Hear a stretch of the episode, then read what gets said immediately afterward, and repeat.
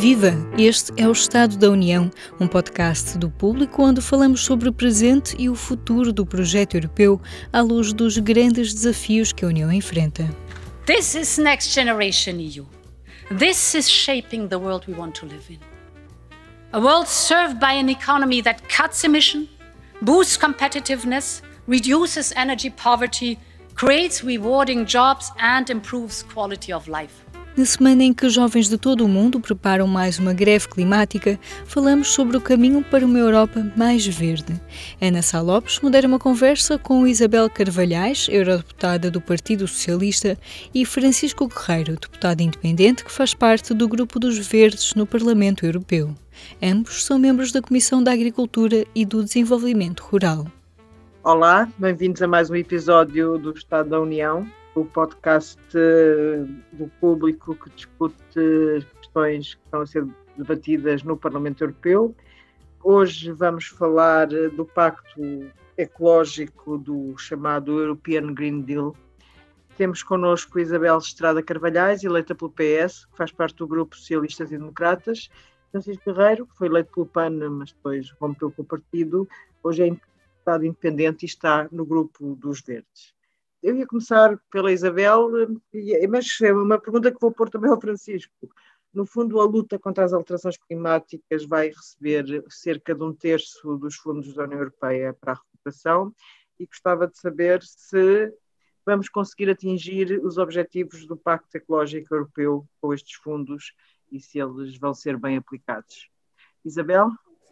Muito obrigada. Eh, eu, antes de mais, começo por dizer, porque parece-me muito importante uh, sublinhar que o Pacto Ecológico Europeu, uh, no fundo, traduz o que me parece ser um compromisso de facto sério, um compromisso forte, até mesmo de dimensão ética e não apenas política, da, da União Europeia com, com a descarbonização e também com a necessidade de definitivamente transitarmos para modelos muito mais sustentáveis de, de, de, economia, aqui falando da produção e obviamente também do consumo. E eu acho que essa, esse compromisso, esse compromisso é sério o suficiente para se traduzir eh, naquilo que são os instrumentos financeiros que, que a União Europeia tem disponíveis.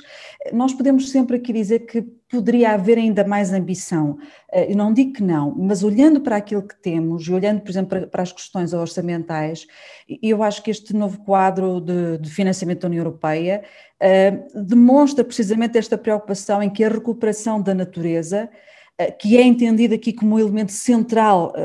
da, do, do, do Green Deal, seja também um elemento central do próprio processo de recuperação económica. E eu acho isto fundamental, que é não haver esta dissociação entre o crescimento, desenvolvimento económico e a natureza. Ah, e daí, precisamente, que haja o compromisso de pelo menos 30% de todos os fundos europeus serem para apoiar projetos e, e, ações de ambição climática. Ou seja, estamos a dizer que todos os fundos irão assentar numa linha orientadora comum que é de apoiar a implementação do, do, do Pacto Ecológico.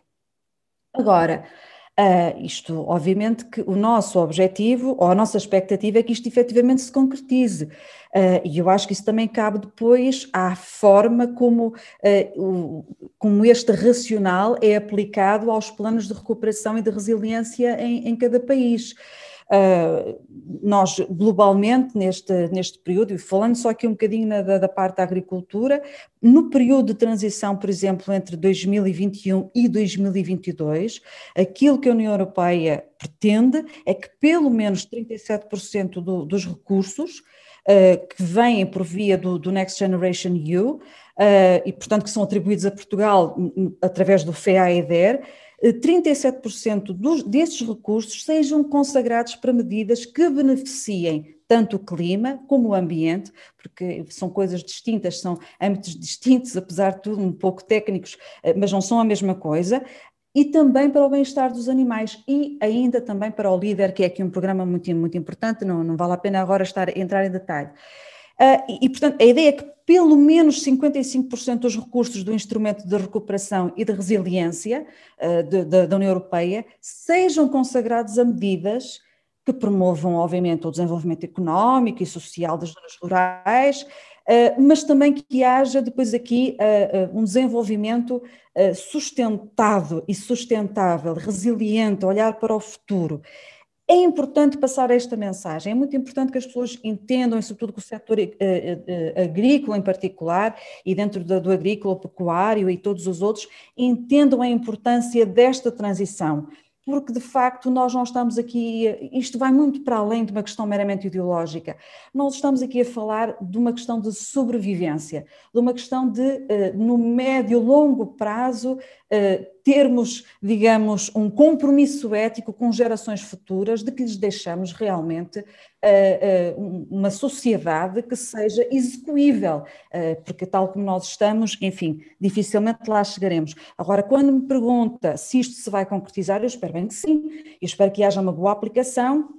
dos fundos e que haja, portanto, o concretizar, porque os instrumentos estão dados e podemos aqui, obviamente, questionar se poderiam ser mais ambiciosos, etc. Mas com aquilo que está aqui em cima da mesa, o importante é que efetivamente se faça e se cumpram uh, as metas e se cumpram uh, as ambições que estão uh, no Pacto Ecológico Europeu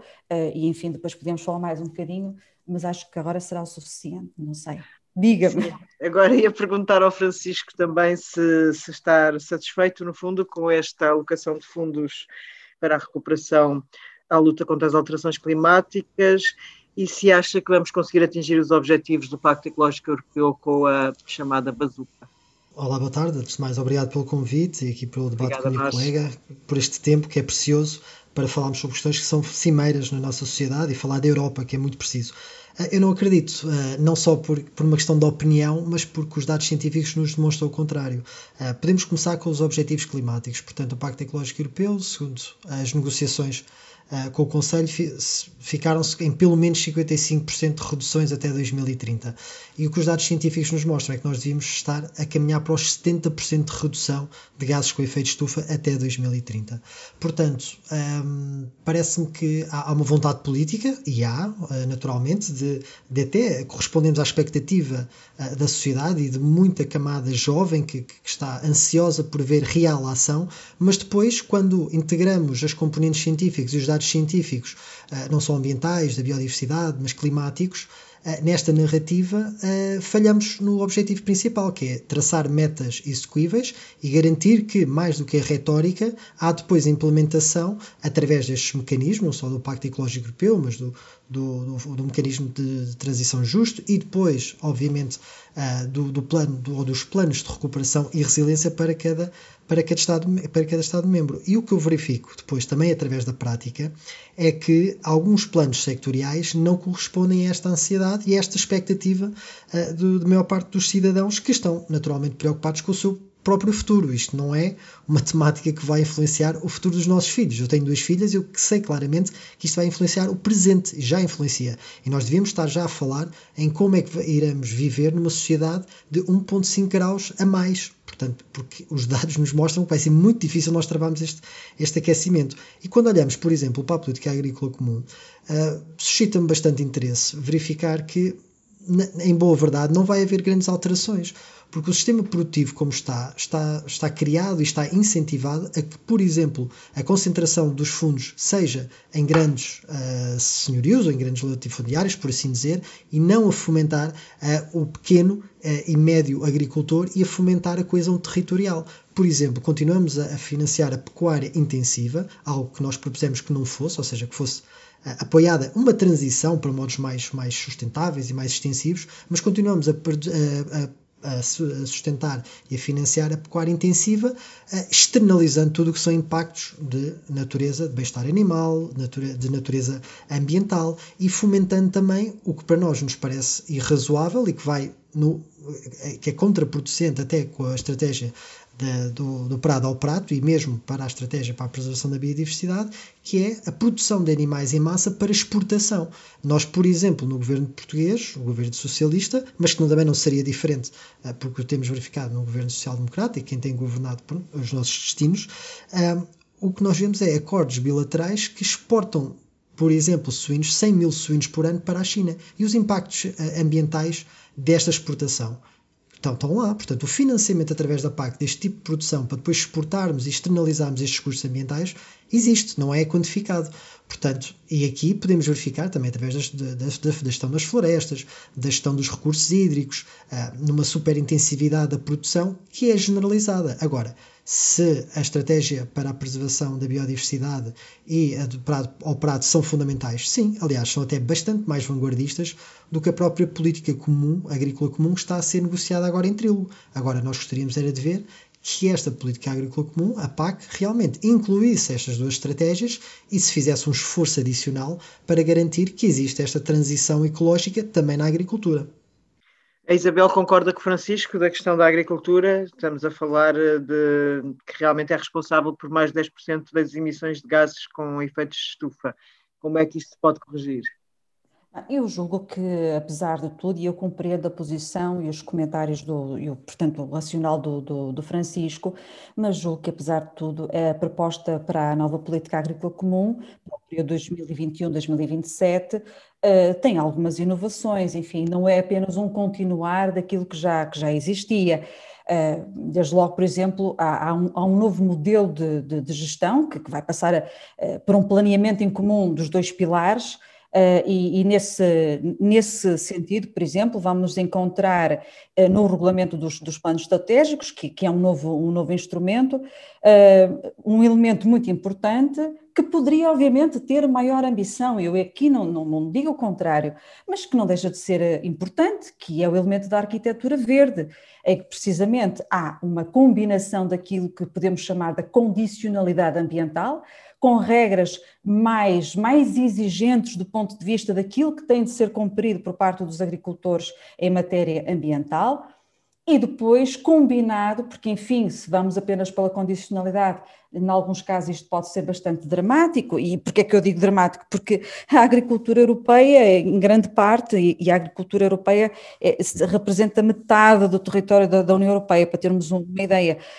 há muitos agricultores de, de, de média dimensão, pequena média dimensão, que poderiam ter digamos, muita dificuldade em apenas subsistir com a dimensão da condicionalidade. E daí, por exemplo, a importância, parece-me a mim, dos ecorregimes, que entram aqui numa, numa inovação, numa nova dimensão e que têm por objetivo, de alguma maneira, compensar e incentivar os agricultores eh, na adoção de medidas de, de promoção de sustentabilidade ambiental. Isto eu acho importante, porque nós não nos podemos esquecer que é verdade, a agricultura tem um enorme impacto na biodiversidade, não podemos negar, mas a agricultura é uma atividade que tem que continuar a ter uma dimensão económica e tem que ter também uma dimensão social. De contrário, e se nós pensarmos num país como o nosso,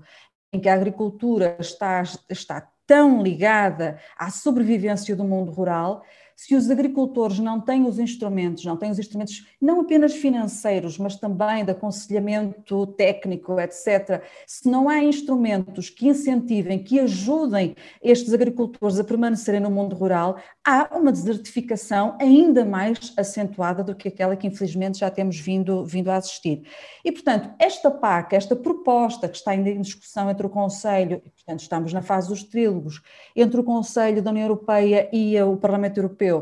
é uma proposta que é um, enfim, é um ponto de partida, não será, e eu entendo, compreendo isso, não será o mais ambicioso, mas sinceramente o que me preocupa mais e aquilo que eu acho mais importante é que funcione e que, e, portanto, que as, que as ambições, que as, que as uh, uh, digamos, as metas uh, que nós possamos lá ter, efetivamente sejam cumpridas e não tanto, portanto, que haja lá referência a grandes percentagens, a grandes ambições e que daqui, se calhar, por, por sete anos, que já não serão sete anos, estejamos novamente a correr atrás do prejuízo. Portanto, tenho esperança, tenho ainda alguma esperança e tento ver isto sempre pela positiva, de que haja eh, alguma inovação, até porque um dos aspectos importantes que está a ser discutido em trílogos e que foi e que emana do mandato do Parlamento Europeu, e aqui o, o, grupo dos socialistas teve de facto um papel muito importante na defesa deste elemento, é o da condicionalidade social. Eu sei que nem toda a gente do setor agrícola gosta que se fale da condicionalidade social, consideram que nos planos estratégicos nacionais, enfim, que não é no regulamento dos planos estratégicos o lugar para falar desta questão e que ela já está mais do que regulamentada a nível nacional mas as questões que se prendem com a dignidade de quem trabalha, de quem é, de quem é empregado agrícola, são muito, muito importantes. E isto eu também queria ressalvar porque acho que é algo que, que leva a PAC para um, para um novo patamar, de maior exigência também do ponto de vista ético. Isto não dirá muito a muitos agricultores que, enfim, que são eles e a sua família, pequenos agricultores, mas depois também temos que pensar que na Europa há agricultores que empregam milhares de trabalhadores e muitos deles não são europeus, vêm de países da fora da, da União Europeia ou então também de países da União Europeia, enfim, pessoas sujeitas a enorme vulnerabilidade, como aliás até vimos durante este período do, do Covid-19, no ano passado, e portanto estes trabalhadores agrícolas, e nenhum país, nenhum Estado-membro da União Europeia pode, estar, pode dizer que está imune a este fenómeno, incluindo Portugal, estes trabalhadores têm que ver consagrados um quadro, um, consagrado um quadro de, de, de direitos muito mais uh, exigente, uh, e portanto eu acho muito importante que em sede da discussão da futura política agrícola comum, eh, se dê claramente eh, visibilidade a esta questão da, da condicionalidade social. Mas, volto a dizer, e para terminar esta parte, isto está em negociação e, portanto, enquanto nada está fechado, tudo está aberto. É, e a expectativa que nós, enquanto Parlamento Europeu, temos é de que os resultados possam eh, estar eh, à altura daquilo que são eh, as expectativas, no fundo, quando apresentamos o, nosso mandato. Obrigada, Isabel. Francisco, como é que se explica aos pequenos agricultores que temos que mudar a, a nossa maneira, a maneira, a, o nosso modo de vida, Francisco? Ah, no fundo, uh, temos de facto uma Europa ainda com muito, muito agrícola. Sim, e ainda bem. Agora, eh, parece-nos é que há aqui dois, dois prismas importantes. O primeiro é que os pequenos e médios agricultores têm sido, não digo abandonados, mas esquecidos em grande parte quando se projetam estas grandes políticas europeias. Porque, mais uma vez, grande parte, mais de 70% eh, dos fundos eh, que são alocados à agricultura são mais facilmente acedidos por grandes corporações e grandes entidades agrícolas. Portanto, mais uma vez, o mecanismo eh, de acesso a estes bens aos pequenos e médios produtores não é o mais facilitado. Portanto, só por aí começamos a causar entraves eh, e, a própria eh, segregação de algum tipo de comunidade que tem naturalmente mais dificuldade em perceber com estes mecanismos e aceder a, estes financiamentos. Depois também temos de ter algum cuidado, porque mesmo o processo uh, em curso da digitalização de, do mundo rural e de, e de muito desta agricultura pode levar também a um exacerbar das diferenças em, em quem consegue aceder a estes fundos e quem consegue operacionalizá-los na era digital e quem não consegue. Portanto, também temos de ter muito cuidado quando olhamos para a digitalização em que este não seja um, um, um ponto de maior clivagem uh, no mundo rural e seja um, um modo de aproximação. Portanto, uh, acho que aqui também conseguimos ajudar as comunidades mais desfavorecidas a beneficiar deste processo. Uh, e, neste, e, neste, e neste globo também não olhar para o mundo rural uh, e para quem habita nestes territórios meramente como agricultores. Portanto, há, há, toda uma indústria que está em volta da agricultura que não é necessariamente agrícola, mas que pode beneficiar desta coesão territorial. E eu aqui, por exemplo, reporto-me uh, a um investimento que está a ser feito a nível nacional que, uh, que demonstra o esquecimento de, de, de, da minha análise por parte do, dos governos nacionais, ou do governo nacional, neste caso o atual, que é o socialista, mas mais uma vez, também não, não acho que fosse diferente se fosse, se fosse social-democrata, do interior. Por exemplo, continuamos a, a, a, bater na tecla que devemos construir um aeroporto comercial no Montijo e não aproveitar o que temos em Beja. Portanto, se nós também queremos continuar a relegar o interior para o setor meramente agrícola, depois não podemos dizer que uh, conseguimos fazer o inverso uh, investindo noutras áreas. Portanto, se queremos realmente também que este setor e estas pessoas uh, ou transitem ou melhorem a sua vida também, não ficando só focadas no setor agrícola, temos que também criar as infraestruturas nestes meios. E, e parece-me que a nível nacional se tem que caminhar a este nível. E já agora, só para terminar, eu não estou tão, tão, tão esperançoso como a minha colega, porque depois, como disse e bem, uh, são 10% uh, de, das emissões com gases de efeito de estufa que advêm da agricultura, sendo que 70% delas vêm da pecuária, uh, ao qual eu penso, então, mas isto não é uma prioridade dentro da própria agricultura, o que é? Portanto, ao nós olharmos para este modelo super intensivo de produção de alimentos e que está inerentemente baseado nas, em, em, boa parte para exportação, nós estamos a externalizar estes impactos. E depois, em paralelo, temos os acordos comerciais que continuam a ser marcados por uma falta de realismo no que, no que toca a condicionantes uh, e vínculos legais de combate às alterações climáticas. Veja-se o acordo que está uh, para ser firmado, ou que a presidência portuguesa do Conselho da União Europeia quer firmar no seu mandato, portanto, nestes seis meses, uh, com os países do Mercosul, em que não há nenhuma condicionalidade que garanta que nós não continuamos a destruir a, a região amazónica com o tipo de importação de bens, maioritariamente pecuários, dessa região. Portanto, há um contrassenso claro entre uma boa vontade e, uma, e uma política agrícola comum que é melhor, sem dúvida, aqui concordo com a Isabel, mas que não é suficiente. Pois, é, a pergunta que eu vos ia fazer aos dois era se, apesar de a boa vontade que os decisores políticos vão cada vez mais demonstrando, e eh, de facto a, a prova é o plano de recuperação e resiliência, se nós coletivamente, obviamente os decisores políticos à cabeça, já mudamos o chip ou ainda estamos em negação? Uh, Isabel. Uh, o nosso chip já foi mudado, eu, obviamente que os decisores políticos é quem decide, mas, uh, mas decidem também vendo, uh, olhando para, para, as populações dos seus países, certo? Obrigada, Ana. Eu, antes de mais, só gostava de dizer que, relativamente àquilo que o Francisco estava a dizer, concordo perfeitamente que, por exemplo, no, no que se refere à inclusão social do agricultor, nós temos que ter em atenção aquilo que é o perfil dos nossos agricultores, e muitos deles são pessoas com mais de 65 anos, com baixa escolaridade, e, portanto, qualquer equacionar de, de, de, passar para uma maior digitalização, que é muito importante,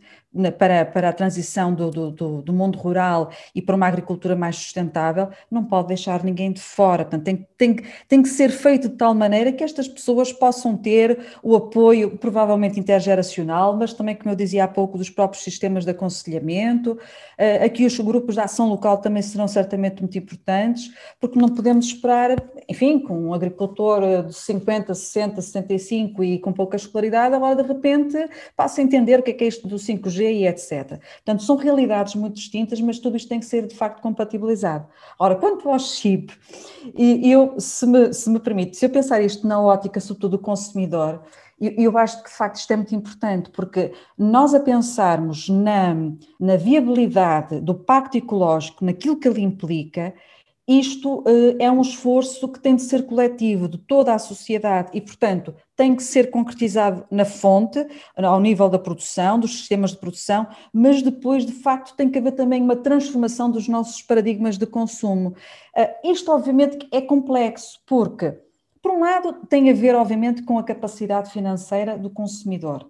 Uh, e nós sabemos que pessoas com menor capacidade financeira têm muito mais dificuldade em fazer do consumo um political statement. O que é que eu quero dizer com isto? Eu, se tenho a possibilidade de ir a uma loja e andar a ver o qual é o produto X ou, ou Y que é ambientalmente sustentável, que cumpriu com estas e com aquelas regras, e até estou, do ponto de vista financeiro, disposta a pagar mais por aquele produto Uh, isto, obviamente, que me dá uma, uma, vantagem comparativa relativamente a um outro consumidor que, por isso, simplesmente nem sequer põe estas equações, porque não tem capacidade, não, não, tem, não tem finanças familiares, domésticas para fazer este tipo de raciocínio. Portanto, também tem a ver, obviamente, com esta dimensão. Mas depois, sem ser apenas a dimensão financeira, a capacidade de aquisição do consumidor, acho que há que fazer, de facto, muito investimento do ponto de vista da, da educação e educação é, começa, eu diria, quase desde o pré-escolar. Eh, é, é, fundamental lutar contra o desperdício alimentar, é fundamental que as pessoas compreendam o que é que é uma alimentação saudável e equilibrada e que nem sempre implica efetivamente grandes uh, desperdícios financeiros, portanto não é preciso ir buscar produtos gourmet ou coisas do género, Uh, e de facto, nós temos que alterar aqui hábitos. Eu aqui entendo perfeitamente, por exemplo, que somos somos a nível europeu e, e, em todo o mundo podemos dizer o ser humano consome demasiada carne. Eu não sou, e também tenho que o dizer com toda a clareza, não sou contra o consumo de carne, pronto. Também não sou contra quem não a consome, atenção, acho que são, claro. são opções, mas acho que de facto temos que repensar seriamente aquilo que nós consumimos, de peixe, de carne, também, mas sempre na ótica do equilíbrio, porque não é passarmos a consumir mais vegetais eh, que podemos pensar que de repente isso vai deixar de ter um impacto, uma pegada ecológica. Tudo tem uma pegada ecológica. Portanto, a produção de cereais, de soja, de leguminosas, etc., isso também tem impactos. Portanto, eu acho que passa muito por um educar do consumidor no sentido do equilíbrio e, obviamente, ganhar cada vez mais consciência da, da, da, da, importância da sustentabilidade daquilo que está a consumir. Esta consciência tem que ser trabalhada. Uh, e, e, isso, enfim, é um processo que é acompanhado em casa, mas a escola, do meu ponto de vista aqui, a escola tem um papel muito importante na, na transformação, na educação das crianças e depois na transformação dos, dos mais crescidos, que possam ter alguns, uh, digamos, alguns erros, alguns mitos na sua cabeça relativamente àquilo que é uma alimentação saudável. Portanto, o consumidor aqui é também uma chave, tal como toda a sociedade para o, para o sucesso deste, deste pacto ecológico, mas não é do pacto ecológico em si, quer dizer, não é porque é, é do sucesso da transição para uma sociedade que realmente seja sustentável, porque é isso que, que estamos aqui a falar. Francisco, como é que se muda o chip para criar esta sociedade ecologicamente sustentável? Ah, eu acho que aí concordo com a Isabel, que, que vai do, da, da, esfera pessoal, mas depois também coletiva. Portanto, há aqui vários, vários uh, graus de, de intervenção uh, na esfera na esfera comunitária e na esfera política creio que pronto as nossas as nossas posições apesar dos objetivos serem os mesmos são ligeiramente diferentes e temos uma perspectiva diferente. E eu creio que a nível individual nós podemos realmente fazer aqui uma série de transformações que são mais fáceis do que às vezes uh, parecem. Por exemplo, a redução uh, abrupta de produtos animais por produtos vegetais tem um impacto substancial na, no, no, no dia a dia, não só dos recursos que já são finitos uh, mundiais, mas também depois na nossa saúde e no bem-estar dos animais. Isso parece-me óbvio. Uh, e a pegada uh, de, de, produtos vegetais, obviamente, se não forem importados de, de, países terceiros ou, ou, de grandes distâncias, uh, a nível vegetal tem um impacto substancialmente menor do que produtos uh, derivados de, de, de, animais ou derivados de animais. Para vos dar uma percepção, 1 kg de carne de vaca precisa de 15 mil litros de água para ser produzido. Portanto, se nós estamos até num país que tem grandes problemas hídricos e que a água será um dos recursos ainda mais escassos no futuro breve, nós temos que naturalmente repensar os nossos hábitos de consumo e também envolver as escolas, sendo que eh, no final é sempre uma decisão do indivíduo e das famílias de tomar, ehm, de consumir os produtos que, que desejar. Como é óbvio, e concordo com a Isabel, e, e, e nesse ponto não sou de todo uh, extremado e acho que a decisão terá que ser eh, individual. Agora, não podemos é parece-me, pintar o cenário de verde quando uh, os indicadores demonstram que nós estamos numa sociedade, numa, numa situação de crise climática e de, de plena destruição da biodiversidade. Portanto, tudo, todos os hábitos que nós conseguimos fazer, alterar, mesmo que sejam pontuais, consumir menos produtos, tentar procurar produtos nos mercados locais, com menos plástico, com menos embalamento, um, garantir que reduzimos o consumo de produtos e derivados animais, ou mesmo substituindo-os na perfeição, fazemos ações de limpeza, eh, forçarmos os nossos políticos, eh, sejam eles eu, a Isabel, todos, todos nós, a tomar decisões eh, mais responsáveis, a seguir os conselhos da comunidade científica, a participar também no processo de, democrático, ou seja, entrar em partidos, formar partidos, criar organizações, criar movimentos, pressionar os meios de comunicação também para falar sobre mais, sobre mais estes, estes, temas tão, tão, tão importantes na nossa sociedade, todos esses papéis e todas essas ações são positivas para coletivamente transitarmos para o que nós queremos, que é uma sociedade que, não, que, a, mim, que a mim não, não, se, não se padece de ser apenas sustentável, tem que ser regenerativa. Porque o dano que nós fizemos é tão, tão grande que nós temos que pensar para além da sustentabilidade e temos que ir ao caminho, em caminho para uma regeneração da nossa própria sociedade e de todos os ecossistemas que, que fazem com que nós possamos viver neste planeta. Eu posso só concluir aqui. Claro, claro, Isabel. Um pontinho muito simples, porque eu acho que, eh, até para complementar aquilo que o, que o Francisco estava a dizer, eu acho que é muito importante que a alimentação seja, sobretudo, uma alimentação natural, o menos processada possível, porque por vezes Sim. também encontramos alimentação de base vegetal, que é altamente processada e que, do meu ponto claro. de vista, não é a melhor opção para o consumidor e até é enganosa, porque as pessoas podem pensar que estão ali a diminuir o seu impacto eh, ambiental e, e verdadeiramente isso não está a ser conseguido. Portanto, uma transformação, mas sobretudo uma alimentação mais, mais natural possível e que de facto estimule os circuitos eh, locais, portanto, de mais a economia local. E eu acho que isso está a ser conseguido mas eh, a, a, capacidade de organização da sociedade civil a nível local uh, ainda está por explorar e, portanto, ainda há muito mais que se pode fazer e eu estou esperançosa, eu aqui vejo sempre o copo meio cheio, sou uma otimista, mas de facto aquilo que eu vou vendo, até mesmo ao nível local, fico muito contente porque vejo coisas que eu não via há 3, 4, 5 anos e que me parecem muito importantes para essa transformação e, portanto, o caminho será no sentido de cada, de cada vez mais vermos o apoio aos, aos agricultores locais, aos mercados locais, ao pequeno circuito ao pequeno comércio, e isso é muito positivo. No meio de tantas coisas que podiam ser melhores e de outras que não são nada positivas, vai havendo estes, enfim, estes elementos de esperança também. Partilha estes elementos de esperança com a Isabel Francisco mais uma vez, eh, nos, nos objetivos sim, depois na concretização nem por isso, mas naturalmente também sou, sou uma pessoa que, que prima por tentar buscar esta positividade e vejo naturalmente muitos, muitos exemplos positivos e, e, não falámos aqui, mas podíamos abordar na área da energia a descentralização da produção, distribuição e consumo de energia com novas cooperativas energéticas, que é, que é um caminho fundamental que se deve seguir em Portugal e que infelizmente não está a ser apoiado como deveria ser, mas havia muito mais para falar, mas no, no geral também concordo com a Isabel que uh, não podemos cair na ilusão que os processados, sejam eles de, de origem animal ou vegetal são também a solução para, para esta transição nutricional que nós, nós devemos ter para que tenhamos uma saúde plena e que, que se garanta que as emissões são mais reduzidas possível. Portanto, aí também subscrevo o que a Isabel disse e concordo em pleno. Obrigado aos dois, obrigado a Isabel Estrada Carvalhais, obrigado a Francisco Guerreiro. Foi mais um episódio do Estado da União. Voltamos daqui a 15 dias. Muito obrigado.